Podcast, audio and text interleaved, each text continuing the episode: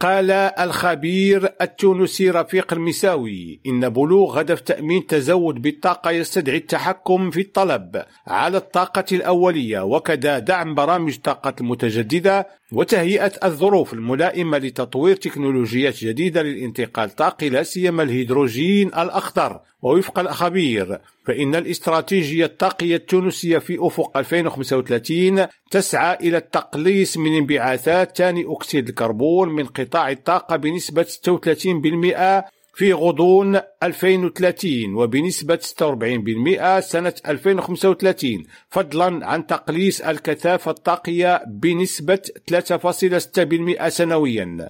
وتخطط تونس وفق الخبير من خلال هذه الاستراتيجية إلى إنتاج 8350 ميجاوات لإنتاج الكهرباء من الطاقات المتجددة بحلول سنة 2035 عبد الله البشواري ريم راديو نواكشوط.